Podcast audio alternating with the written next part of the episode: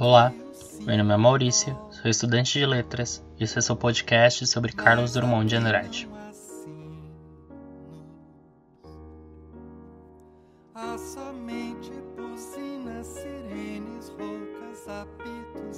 Bem-vindas e bem-vindos ao nosso podcast sobre Carlos Drummond de Andrade. Nesse episódio, vamos falar um pouco sobre a terceira obra poética de Drummond, O Sentimento do Mundo, de 1940. Então, primeiramente, não se esqueça de abrir o seu guia de estudos que elaboramos e que se encontra na página referente ao livro Sentimento do Mundo, para que você possa acompanhar e anotar no seu notebook, computador ou celular as suas reflexões sobre esse episódio. É de extrema importância que você escute o episódio acompanhado desse guia. Então, vamos começar?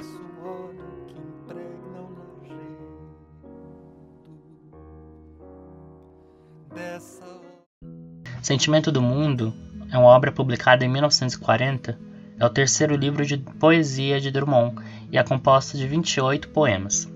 Antes de adentrarmos mais a fundo nessa obra tão importante do poeta mineiro, queremos ressaltar dois fatos biográficos do Drummond. A primeira é a mudança que o poeta irá fazer para a capital do Brasil na época, Rio de Janeiro, em 1934. Por que queremos falar disso? Muitos dos poemas do Sentimento do Mundo são localizados geograficamente no Rio de Janeiro, como por exemplo Morro da Babilônia, Inocentes do Neblon ou Indecisão do Meyer. É um livro em que a geografia do Rio vai virar tema de poesia no que concerne aos aspectos sociais desses lugares. Veremos como isso acontece mais adiante. E o segundo fato que quero ressaltar é a recusa que o Drummond vai fazer na participação de uma palestra anticomunista nas dependências do Ministério da Educação em 1936. Vamos ler um trecho da carta na qual Drummond explica por que não participou da palestra. Drummond diz: Verdade, ainda, que não tenho posição à esquerda, senão apenas sinto por ela uma viva inclinação intelectual, de par com o sentimento de desencanto que me inspira o espetáculo do meu país. Isso não impede, porém, antes justifica que eu me considere absolutamente fora da direita e alheio a seus interesses, crenças e definições Ora, a minha presença na conferência de hoje seria, talvez, mais que silenciar inclinações e sentimentos. Seria, de algum modo, o repúdio desses sentimentos, dessas inclinações. Por isso não fui ao Instituto. Então, muito embora o Drummond negue-se a tratar de uma opção efetiva, o fato é que sua viva inclinação à esquerda já era suficiente para uma tomada de posição segura, não diante do anticomunismo, mas também frente ao autoritarismo do governo de Getúlio Vargas e suas medidas repressivas, como as que se seguiram à insurreição comunista de novembro de 1935. Quatro anos depois, em Rosa do Povo, essa viva inclinação terá se convertido de uma vez em decisão política ideológica clara levando o poeta, se não a superar em definitivo o individualismo extremo desde o livro de estreia, alguma poesia, ao menos a tentar conciliá-lo de algum modo com as exigências de participação, mesmo que à custa de uma autocrítica impiedosa e violenta, que está presente no poema que abre o livro, Sentimento do Mundo. Sentimento do Mundo.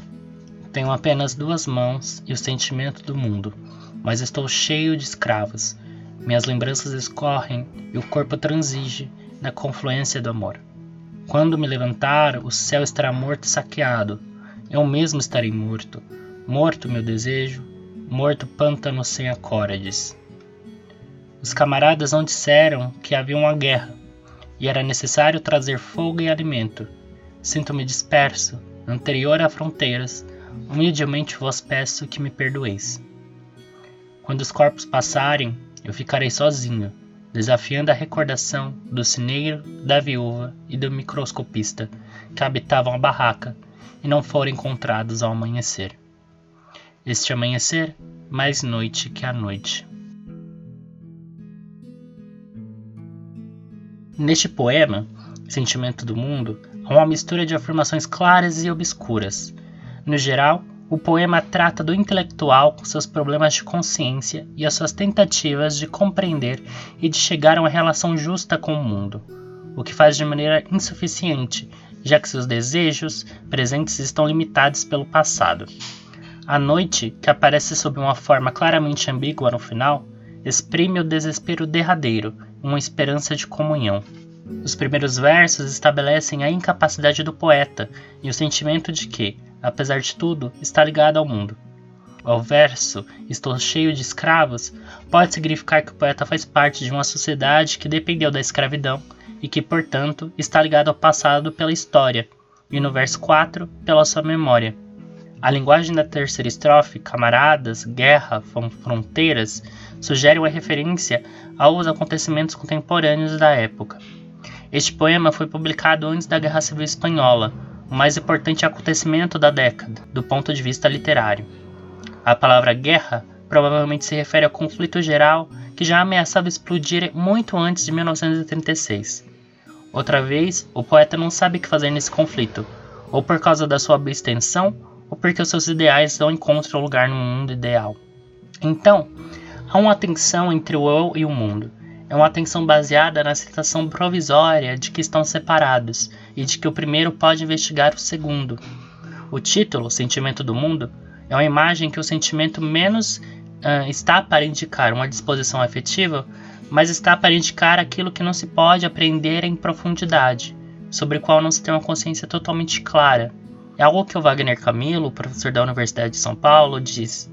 Antes de Drummond descer a Praça de Convistes, que é esse espaço público de convívio e apelo à união e resistência, o que só virá efetivamente ocorrer em A Rosa do Povo, será de um espaço interior que o poeta interiorará seu canto participante, a partir do que observa lá fora e de lá longe, de modo que se estabelece em vários momentos do livro uma tensão entre o dentro e o fora. Isso abre para o conceito base para entender o sentimento do mundo, que é o conceito de alienação. Alienação significa aqui a sensação insistente que o poeta tem de estar separado de coisas às quais na verdade ele deveria estar ligado. É uma sensação de estarmos separados de alguma coisa que é, entretanto, parte integrante de nós mesmos, que faz surgir as dúvidas e as complexidades.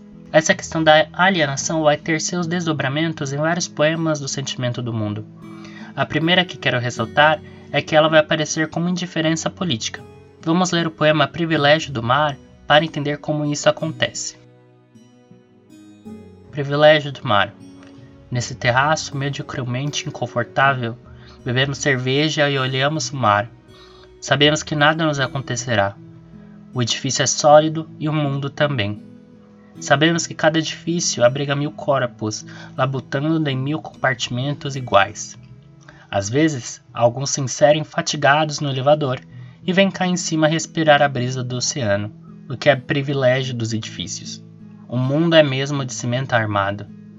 Certamente, se houvesse um cruzador louco, fundaiado na baia em frente da cidade, a vida seria incerta, improvável. Mas nas águas tranquilas só há marinheiros fiéis, como a esquadra cordial. Podemos beber honradamente nossa cerveja.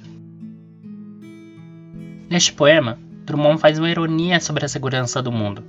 O poeta cria uma situação em que um grupo bebe cerveja no terraço de um edifício enquanto todos olham o mar. Então, o privilégio ao mar é uma crítica à alienação burguesa. E o poeta inclui-se, ele não se mobiliza e desfruta de certa tranquilidade, privilegiada em sua moradia. Tem esse nós, algo coletivo. A ironia aparece já que o mar não é um sinônimo de segurança. Lembramos que a Primeira Guerra já havia passado e em breve a Segunda Guerra estaria acontecendo. Dessa forma, o mundo estava à beira de mais um conflito armado enquanto a classe privilegiada está tranquila em seus prédios. A alienação também vai aparecer através da divisão de classes, de origem social. Vamos ler o poema Revelação do Subúrbio para ver como isso está formado.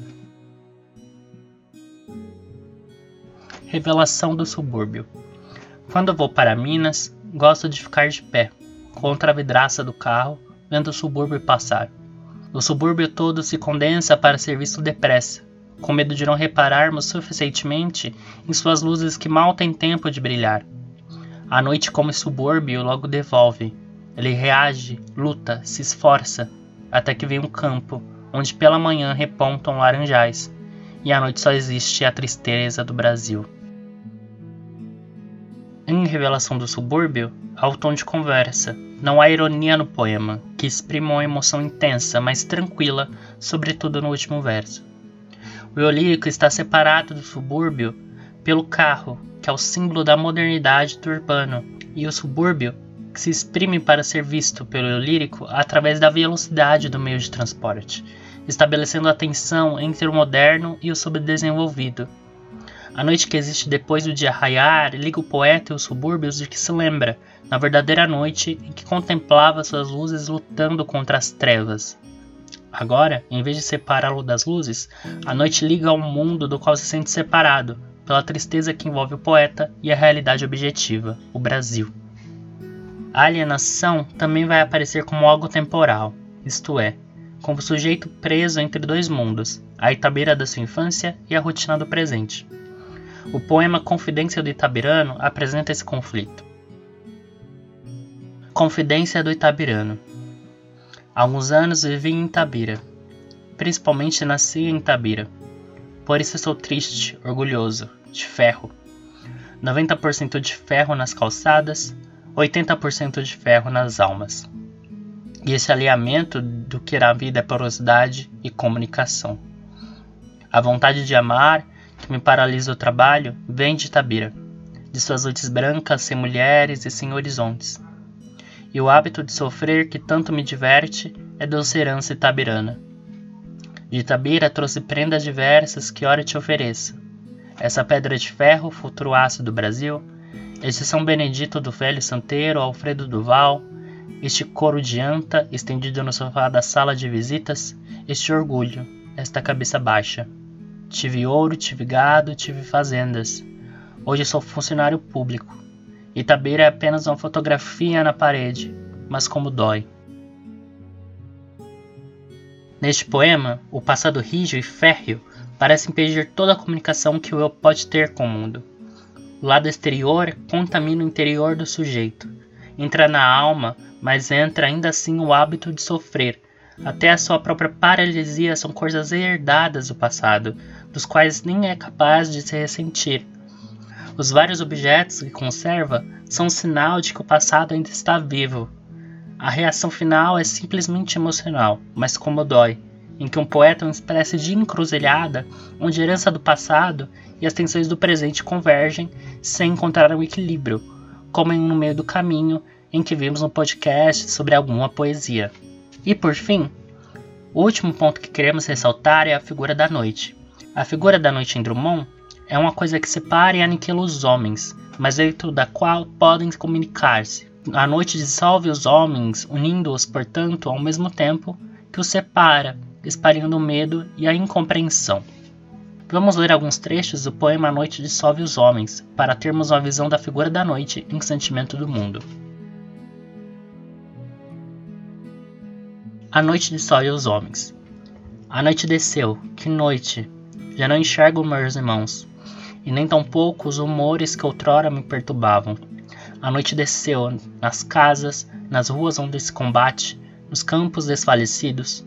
A noite espalhou o medo e a total incompreensão. A aurora, entretanto, eu te diviso, ainda tímida, inexperiente das luzes que vais acender e dos bens que repartirás com todos os homens.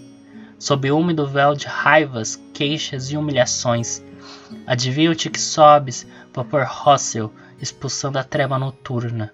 O triste mundo fascista se decompõe ao contato de seus dedos, teus dedos frios que ainda não se modelaram, mas que avançam na escuridão como sinal verde e peremptório. O mundo se tinge com as tintas de amanhã, e o sangue que escorre é doce, de tão necessário, para colorir tuas pálidas faces, aurora. Neste poema, a noite une os homens, ao poeta ao mundo, porém ele não enxerga, traçando uma impossibilidade de comunicação entre eles.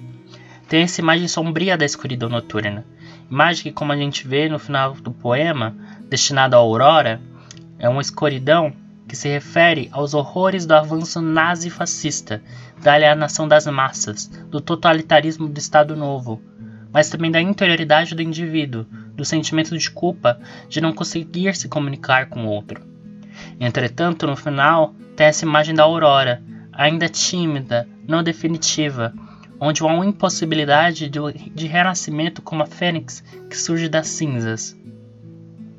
Bem, Esse foi nosso podcast sobre o sentimento do mundo, o terceiro livro de poesia de Drummond. Esperamos você no nosso último episódio desse bloco, onde falaremos sobre A Rosa do Povo de 1945. Esperamos que você tenha gostado e que veja as nossas recomendações para complementar os estudos sobre o sentimento do mundo. Muito obrigado, até mais.